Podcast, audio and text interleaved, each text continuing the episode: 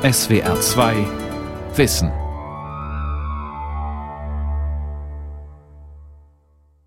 Mit der SWR 2 Aula und dem Thema Brüche, Risse, Verwerfungen 30 Jahre nach dem Mauerfall am Mikrofon Ralf Kaspari.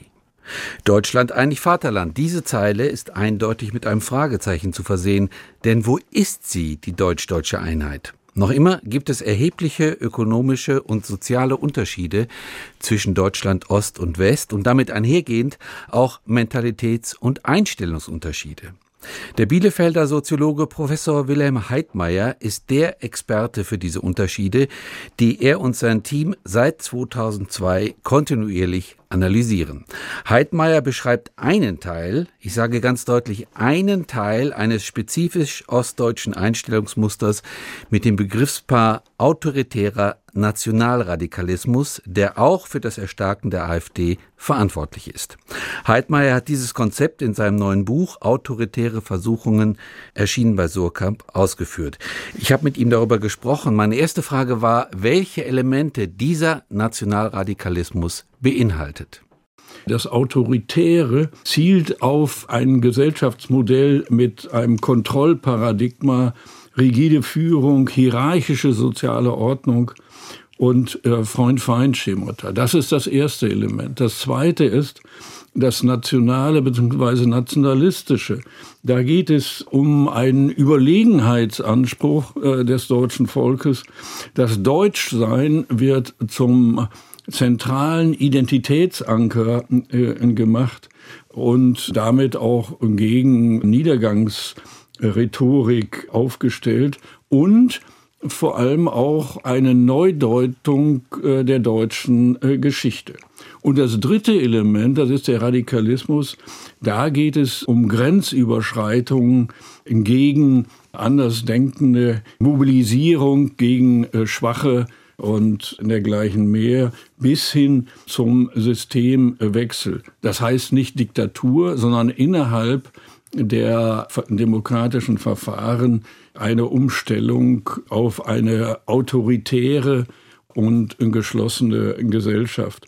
Und dazu gehört auch die Grenzüberschreitung als zentrale Methode, Grenzüberschreitung bezogen auf die Umgangsform. Und dieses Konzept stellt eigentlich den eigentlichen Grund für die Erfolge mhm. dar. Okay, und Rechtspopulismus ist für Sie einfach zu harmlos, weil er diese drei Kernelemente nicht so richtig trifft, finde ich. Ja, denke, ne? Rechtspopulismus ist etwas, ich sagte es, äh, da geht es um Erregungszustände, dass man sich aufregt, also mhm. im Bundestag etc.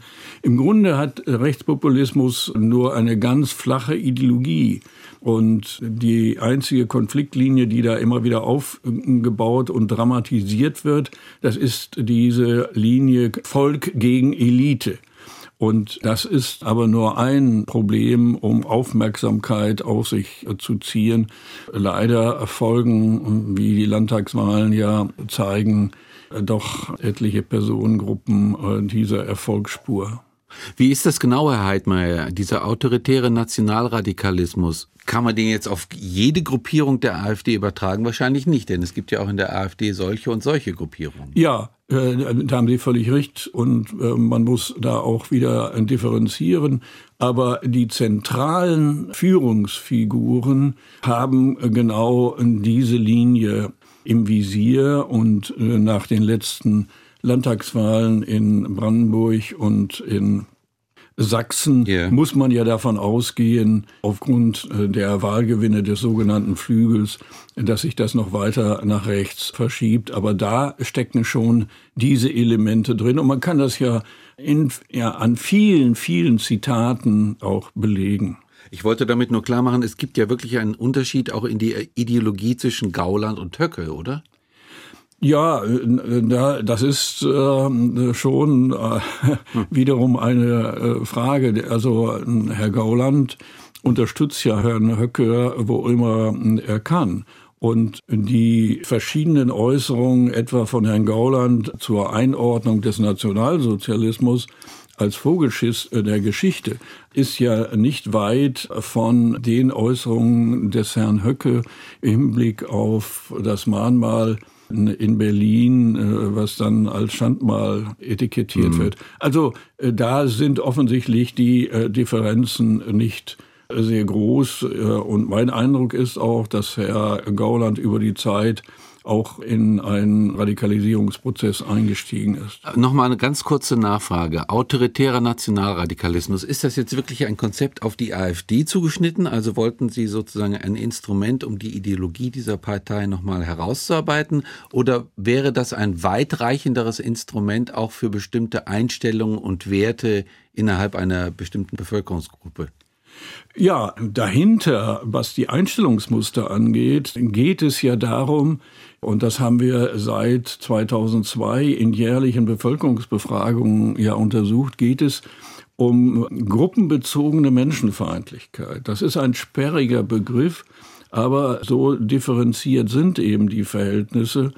Gruppenbezogene Menschenfeindlichkeit meint, dass Menschen allein aufgrund ihrer Gruppenzugehörigkeit und unabhängig von ihrem individuellen Verhalten in den Fokus von Abwertung, Diskriminierung und auch dann, äh, auch mit Hilfe anderer Gruppen, in die Gewalt hineingeraten. Und zu dieser gruppenbezogenen Menschenfeindlichkeit gehören natürlich die Abwertung und Diskriminierung von Menschen mhm. mit anderer Hautfarbe. Dazu gehören aber auch Homosexuelle, dazu gehören die Flüchtlinge sowieso und auch Muslime. Der Sexismus spielt auch eine Rolle, auch die Abwertung von Obdachlosen und Behinderten. Das verbirgt sich hinter diesem Syndrom. Und der Kern dieses Einstellungsmuster ist eine Ideologie der Ungleichwertigkeit. Und zahlreiche Personen in den Führungsebenen, auch der AfD, operieren damit und nehmen, und das ist ein großes Problem, nehmen dann die nehmen Einstellungsmuster aus der Bevölkerung damit äh, auf und mobilisieren dann in dieser Weise. Ich will damit auch sagen, dass die Bevölkerung, sage ich jetzt mal etwas verallgemeinert, sich nicht einfach vom Acker machen kann, äh, nach dem Motto, da sind eben die, die sind eben so, sondern Teile der Bevölkerung legitimieren dann auch die, die AfD zu solchen Sprüchen und solchen Etikettierungen. Jedenfalls in zentralen Führungseliten. Sie haben gesagt, Sie haben die Befragung seit 2002 durchgeführt. Das heißt, Sie können auch sagen, wie sich dieses Konzept autoritärer Nationalradikalismus herausgebildet hat. Denn ich gehe mal davon aus, es geht um eine Zuspitzung.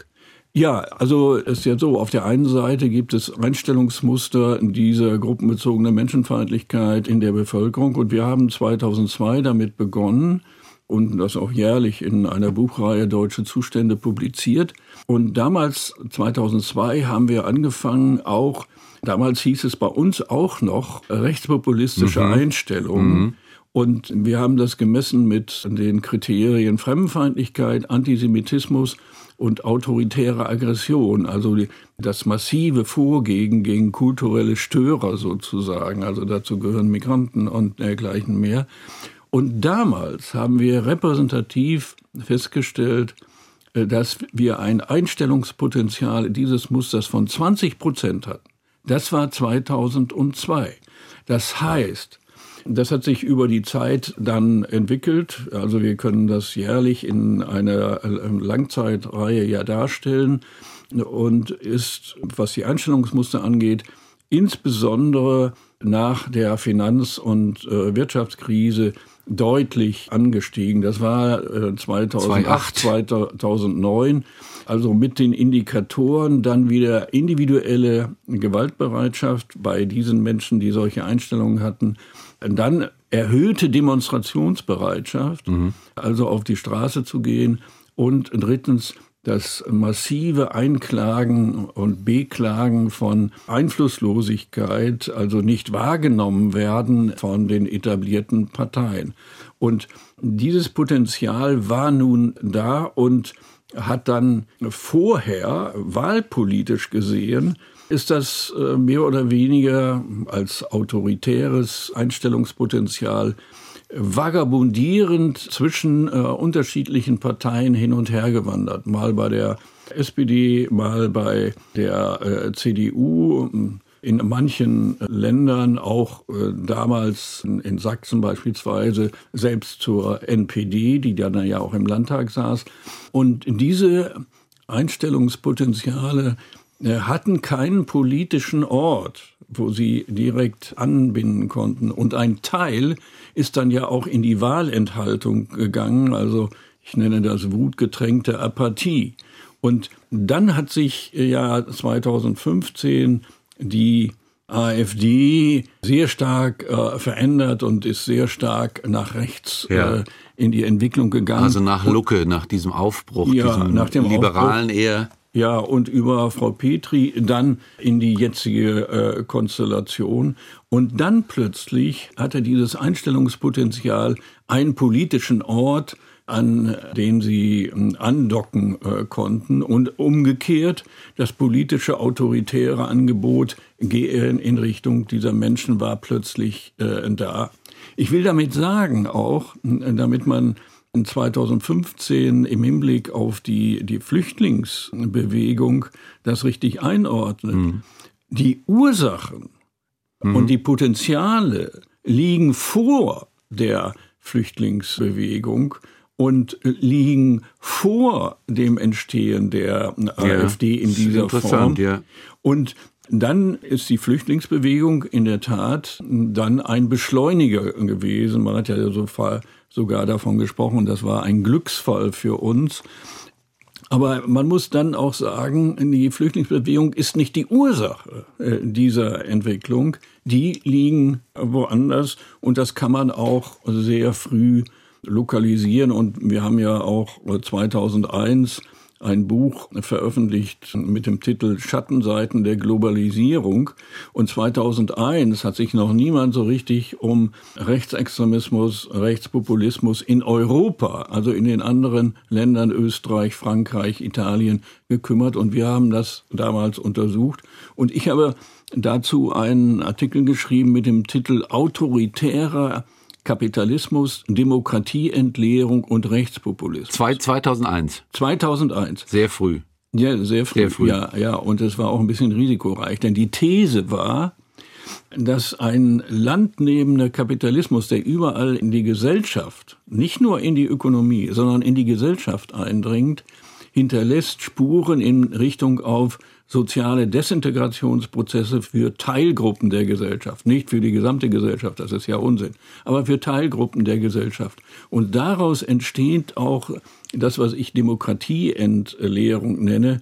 Das heißt, der Apparat läuft weiter wie geschmiert, aber die Substanz und das Vertrauen in Teilen der Bevölkerung geht sukzessive verloren. Und die These damals war, wenn man diese Dinge nicht ändert und äh, neue Formen von Integration, und Integration ist bei mir nie reserviert allein für die Migranten, sondern Teile der deutschen, ursprünglichen deutschen Gesellschaft ist auch nicht integriert, wenn man äh, daran denkt, dass man Teilhabe benötigt, dass man im politischen Bereich gehört werden soll und daraus immer auch Anerkennung für sich selbst dann daraus äh, ziehen kann. Alles das war damals sehr auf der Kippe. Und vor allem, dass Menschen äh, zu dem Zeitpunkt schon den Eindruck hatten, dass es sich um Kontrollverluste handelt, Kontrollverluste über ihre eigene Biografie sozusagen, Kontrollverluste über auch über äh, Grenzen, nicht Landesgrenzen, sondern äh, bestimmte äh, Verhaltensweisen, die grenzüberschreitend waren. Und, der, also, und wenn ich Sie kurz unterbrechen darf, und der Kontrollverlust wird zum Beispiel dadurch kompensiert, indem dieser autoritäre Nationalradikalismus Kontrolle verspricht. Ja, genau so ist es. Äh, und der beste Beleg ist dieser Ausspruch von Herrn Gauland, wir holen uns unser Land zurück. Das ist eine ganz, ganz wirkungsvolle Formel, die übrigens auch in den USA durch äh, Trump für den sogenannten Rose Belt angewandt worden ist und auch in Großbritannien beim Brexit mit Let's Take Control Back. Hm. Also mhm. die Kontrolle wieder äh, zurückholen. Und solange Menschen dann den Eindruck haben, es geht, sie verlieren die Kontrolle über ihr eigenes Leben, dann greifen die Mechanismen autoritärer Versuchung bei diesen Menschen sich dann tatsächlich auch in die Erfolgsspur äh, sozusagen dieses autoritären Nationalradikalismus mit diesen Kriterien dann äh, einzufädeln. Können Sie noch mal ein bisschen diesen Kontrollverlust sozialpsychologisch, sage ich mal, beschreiben, wie der sich äußert? Also ja, Verlust. Also das äh, ist äh, ja im Grunde sehr simpel. Jeder möchte über sein Leben weitgehend selbst bestimmen und das auch kontrollieren können, denn dahinter stecken ja Ängste, Ängste insbesondere vor Statusverlust. Mhm. Denn Status ist ja eine Form auch von Anerkennungsmöglichkeiten. Und wenn ich absteige und meinen Status verliere, gibt es große Probleme. Denn wir sind ja ständig dabei, uns zu vergleichen. Also wie sieht das bei dem Nachbarn aus? Wie sieht das bei den Freunden aus? Also diese Vergleichsprozesse. Und dann kommt das ist eine ganz eigenständige Theorie, nämlich relative Deprivation heißt das bei äh, uns Soziologen. Das heißt, das Gefühl des ungerecht behandelt werden, der relativen Benachteiligung, wenn ich mich mit anderen Gruppen vergleiche. Also, die Ostdeutschen vergleichen sich mit den Westdeutschen, bekomme ich eigentlich meinen gerechten Anteil. Mhm. Dann die Menschen auf dem Land vergleichen sich mit den Menschen in der Stadt. Mhm. Werden wir benachteiligt? Und das ist ja ein großes Problem, insbesondere in Ostdeutschland, aber nicht nur dort. Inzwischen ja auch selbst im Ruhrgebiet, äh, in bestimmten Stadtteilen. Also da ist es noch, wenn man so will, da sind es noch Inseln, während das in Ostdeutschland gerade in den ländlichen Gebieten ja nun flächendeckend zu sein scheint. Und diese Mechanismen führen dann dazu, die Wiederherstellung der Kontrolle zu glauben, obwohl das natürlich gar nicht passiert, denn die Zugriffe sind ja auch für die AfD gar nicht vorhanden. Und es kommt hinzu, dass innerhalb der AfD, was die Wirtschaftspolitik angeht, ja ganz unterschiedliche äh, Varianten auftauchen, bis hin zu neoliberalen Facetten, äh, dass der Kapitalismus weiter durchmarschieren soll, mit immer neuen Landnamen sozusagen, immer weiter in äh, unser Leben eindringt mit seinen Kriterien von Nützlichkeit, Verwertbarkeit und Effizienz. Und danach werden übrigens inzwischen auch Menschen und Gruppen beurteilt, also mit ökonomistischen äh, Kriterien. Ist, Herr Heidmeier, Sie haben es gerade angedeutet in Bezug auf das Ruhrgebiet, ist der Radikalismus, den Sie beschreiben, als Konzept auch ein ostdeutsches Phänomen? Ist der gesamtdeutsch? Kommt er nur im Ost, in Ostdeutschland stärker vor? Intensiver? Das ist natürlich kein rein ostdeutsches äh, Phänomen, aber wir haben ja über die Langzeituntersuchungen immer wieder deutlich äh, machen können, dass bestimmte Ergebnisse zur gruppenbezogenen Menschenfeindlichkeit, dass Abwertung von, äh, von bestimmten Gruppen in Ostdeutschland durch die Bank immer höher waren. Das hat sich in den letzten Jahren etwas angeglichen. Wie sieht das von den Zahlen aus? Ja, ich habe jetzt nicht die Prozentzahlen mhm. äh, präsent, nur sie, sie, lagen in der Entwicklung äh, immer deutlich höher. Und dann äh, kam ja äh, hinzu, dass äh, gerade in Ostdeutschland die äh, Akteure diese Formation der Partei herausgebildet äh, haben. Und es gibt ja auch die Begleiterscheinung, das darf man ja auch nicht vergessen, ab 2014 mit der sozialen Bewegung Pegida, ja. also die ja stark mit Islamfeindlichkeit zu tun hatten. Und was der AfD und auch Pegida gelungen ist, das ist, dass sie Menschen aus dem Gefühl individueller Ohnmacht, also gegen die etablierten Parteien oder gegen den Staat oder gegen äh, die Wirtschaft, dass sie diese individuelle Unmacht verwandelt haben in kollektive Machtfantasien. Und das bedeutet natürlich auch dann plötzlich Bindekraft. Deshalb bin ich auch überhaupt nicht einverstanden mit dieser Selbstberuhigung und mit diesem Selbstbetrug, dass es vor allem Protestwähler sind, die dort jetzt bei den Landtagswahlen der AfD ihre Stimmen äh, gegeben haben. Die wird es auch geben, Protestwähler, die einfach sauer sind. Aber ähm, ein Großteil ist, so äh, davon gehe ich aus, inzwischen in dieses Parteienmuster, in die Argumentationsstrategien eingebunden. Und man darf nicht vergessen, hinter der AfD steht ein sehr ausdifferenziertes intellektuelles Milieu. Was heißt das genau? Ja, die einfach dazu da sind, eine Ideologieversorgung zu betreiben. Ich sagte, der Rechtspopulismus hat eine ganz flache Ideologie, kann man vergessen, aber dieses intellektuelle Milieu verseucht die Akteure mit den entsprechenden Positionen, gerade auch hergeleitet aus dem Historischen. Das ist eine, wenn man so will, historisch tiefgreifende ideologische äh, Versorgung, so dass man damit ja, ein Fund in der Hand hat, so dass man das nicht einfach immer nur über die alten MPD-Rituale abrechnen kann. Und es gibt ja auch noch bestimmte weitere Strategien, die auffällig sind. Das sind, ist die Emotionalisierung sozialer Probleme als Kontrollverluste. Und die Emotionalisierung dieser sozialen Probleme, die es ja tatsächlich gibt, als Kontrollverluste führt dann wieder in dieses Muster der Wiederherstellung von äh, Kontrolle. Mhm. Sagen Sie bitte zwei Beispiele dafür, weil ich das sehr interessant finde. Das betrifft vor allem die ländlichen Gebiete. Also die, da sieht es ja so aus, dass die, die Infrastrukturen äh, ausdünnen und ländliche Gebiete haben ja ein, immer ein äh, besonderes Problem. Und die ehemalige DDR hat eine bestimmte siedlungsgeografische Struktur. Das sind nämlich kleine Dörfer und Kleinstädte. Und dann gibt es einige Großstädte, bekannt Dresden, Leipzig, Cottbus, meinetwegen Berlin ist eh ein Sonderfall. Und dort sind diese Problemlagen des Abgehängtseins dann doch gravierend, zumal hinzukommt, dass die jungen Leute dort, gerade auch gut ausgebildete junge Frauen, dann äh, weggehen und sich da auch nochmal neue Verschiebungen ergeben. Und in Kleinstädten und Dörfern herrscht immer ein höherer Konformitätsdruck.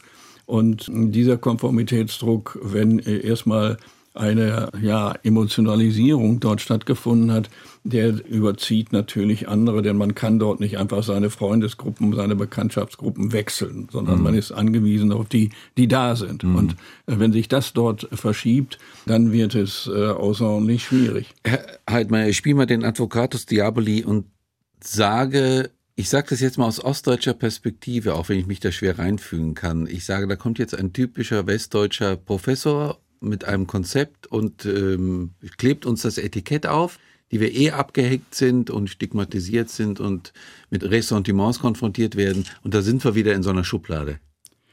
Nein, es ist ja keine Schublade, sondern äh, es sind äh, Kriterien, an denen ich das abmesse. Mhm. Aber Sie verstehen so, auf was meine Frage hinaus will, oder? Ja, äh, also äh, das ist klar, aber ich bin ein empirischer Sozialforscher und muss mich dann an die Empirie halten. Und die ist einfach jetzt von der Begrifflichkeit her störrisch, aber man kann äh, diese Dinge belegen und das kann ja auch zur Reflexion darüber führen, was dort eigentlich abläuft. Also bei denjenigen, die sich bisher in dieser Erfolgsspur der AfD dann wiedergefunden haben. Und vor allem auch dann darüber nachdenken, was es bedeutet, wenn dort das Deutschsein als ganz zentraler Identitätsanker mit den ganzen Überlegenheitsattitüden dann ins Feld geführt wird. Und dahinter, das ist ja der Punkt, dahinter liegen ja ökonomische und äh, soziale äh, Probleme. Denn man kann seine Arbeitsstelle verlieren und damit auch bestimmte Anerkennungsmöglichkeiten über seinen Job. Man kann ja das Gefühl haben, man hätte keine politische Stimme, mhm. weder die eigene Gruppe oder man als Einzelperson und fühlt sich dann, äh, und das können wir ja belegen, wie das angestiegen ist, als Bürger zweiter Klasse. Mhm. Und damit hat man auch keine moralische Anerkennung sozusagen von der politischen Umgebung. Und auch diese Anerkennung kann man verlieren. Und das Dritte ist die Vergemeinschaftung, also dass man seine eigene Identität nicht anerkannt bekommt sozusagen. Und dann verliert man emotionale Anerkennung. Also diese Dinge die sind, sind sozial verortet.